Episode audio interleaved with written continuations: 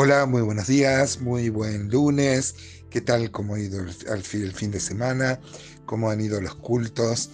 Eh, yo siempre digo lo mismo, que muchos de los que oyen estos audios no se congregan habitualmente en, en reuniones de la iglesia y siempre aprovechamos pastoral, fraternal y cariñosamente invitarlos. Es una parte muy importante. Es verdad que la iglesia tiene muchos problemas porque la forman hombres y es una familia y todas las familias tienen problemas, ¿no? Pero no es como el mundo, es la familia de Dios. También agradezco a los hermanos que mm, me han felicitado por tocar este, este, este libro y de la forma en que lo vemos, eh, que su principal intención es, eh, hablar del amor matrimonial, del amor sexual, del amor que, mm, que ha sido muchas veces e intencionalmente eh, escondida inclusive en las traducciones. Hoy vamos a ver los versículos 15 al 17 del capítulo 1 y encontramos una prosa bellísima de cómo el rey este, le habla a su esposa mirándole a, los ojos en una clara este, actitud haciendo el amor. Eh, así que, y ella le contesta también de, deshaciéndose en halagos. Esto es realmente hermoso, muy romántico, muy, muy, este, que hace elevar el matrimonio a un rango, como lo es, celestial. Y también sacamos la aplicación de nuestra intimidad con el Señor. Dice así Cantares 1.15, He aquí tú eres hermosa, amiga mía, he aquí eres bella, tus ojos son como palomas. He aquí tú eres hermoso, amado mío, y dulce nuestro lecho es de flores. Las vigas de nuestra casa son de cedro y de ciprés los artesonados. Noten cómo le hablan eh, el hombre a su esposa, le dice que tú eres hermosa. ¿Se acuerdan en el versículo 5? Ella había dicho que era morena, que era quemada por el sol. Y ahí ya tengo una aplicación, saltamos eh, a la aplicación de nuestra relación con el Señor. Siempre es más importante lo que el Señor dice de nosotros que aún la concepción que tengamos de nosotros mismos, ¿no? Ya hemos hablado cuando vimos el versículo 5 que el tema de, ser morocho, de ser negro, tiene una connotación por lo menos en estos textos, como si fuera malo, ¿no? No es así, por supuesto, pero tiene esa connotación. Y el pecado, amados hermanos, puede dar la verdadera negrura eh, a nuestra situación, ¿no? Eh, la palabra negro en castellano viene de necros, que es la palabra eh, griega para la muerte, ¿no? Y solo así uno puede dimensionar, si bien el pecado es rojo, porque es rojo como el carmesí, dice, es negro eh, en cuanto a su relación con la muerte, ¿no? Este, aparte tenemos la canción que dice negro por el pecado estaba mi corazón.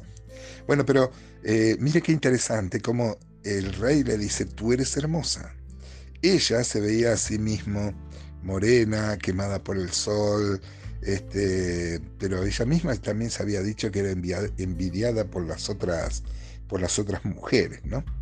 Y ella también le va mm, a, dar alabanzas, le va a decir aquí tú eres hermoso, amado mío, dulce, y fíjese la referencia clara a la relación sexual, nuestro lecho es de flores. Hay una cita al, al lecho, este, por lo que se hace en el lecho, ¿no?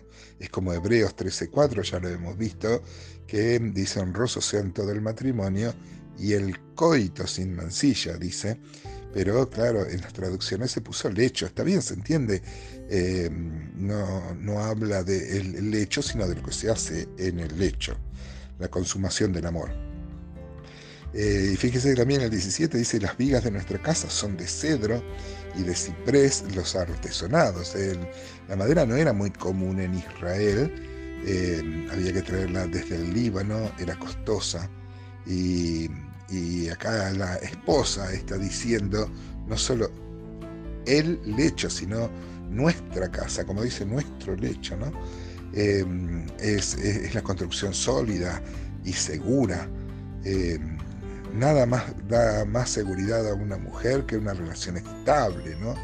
Lo que, lo que, lo que justamente tipifica esto de una casa sólida, ¿no? Uno puede vivir en la, en la, en la total humildad, pero tener una relación sólida que fortalece el vínculo del amor y sobre todo es tan importante para ambos, pero sobre todo para la mujer en cuanto a sentirse segura en ese matrimonio. Es interesante también que el esposo diga que sus ojos son ojos de paloma. Eh, seguramente eran ojos grandes, ojos... Este, eh, pero la paloma es, un, es, una figura muy usada en la escritura eh, que tiene que ver con la, con la humildad, con la sencillez. Mateo 10:16 dice, aquí yo os envío como ovejas en medio de lobos, pues prudentes como serpientes y sencillos como paloma, ¿no? Eh, la paloma nos hace pensar en la mansedumbre, inocencia este, y, amor. En Génesis 8, eh, Noé eh, dice días, por ejemplo, esperó un otro siete días y volvió a enviar la paloma fuera del arca. Y el 11 dice, la paloma volvió a él a la hora de la tarde y aquí que traía una hoja de olivo en el pico y entendió Noé que las aguas habían retirado de sobre la tierra. Y hermanos, el mismo Señor tomó a la paloma como figura del Espíritu Santo. Mateo 3:16 dice que Jesús después que fue bautizado subió luego del agua y aquí que los cielos le fueron abiertos. Y se me ocurre más, el rey le habla mm, de, los ojos y como vimos también cuando, por ejemplo, alababa y le decía que era como una yegua de faraón, este, las, las alusiones que hay a su belleza exterior y física, como es en todo el hebreo, tienen una connotación si la persona es bella, a que también tiene un carácter bello, ¿no? Es como es la expresión, se ve afuera, muchas veces no pasa así, pero digamos en el discurso se ve así. Bueno, el Señor dijo en Lucas 11:34 que la lámpara del cuerpo es el ojo. Cuando tu ojo es bueno, también todo tu cuerpo está lleno de luz.